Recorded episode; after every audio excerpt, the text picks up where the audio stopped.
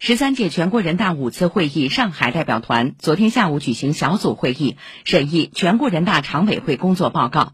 市委书记李强代表，市委副书记、市长龚正代表，市人大常委会主任、上海代表团团长蒋卓庆代表参加。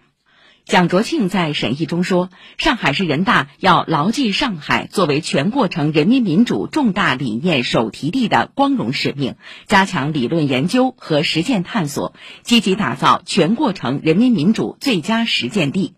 建议全国人大进一步加强对浦东新区法规立法工作的支持和指导，更大力度支持上海深化改革创新。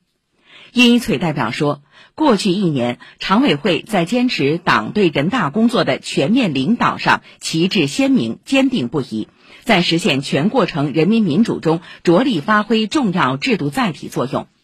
建议重视教育法规的系统梳理和规划，尽快补齐学前教育、民办教育等领域短板。上海代表团副团长刘学新代表参加审议。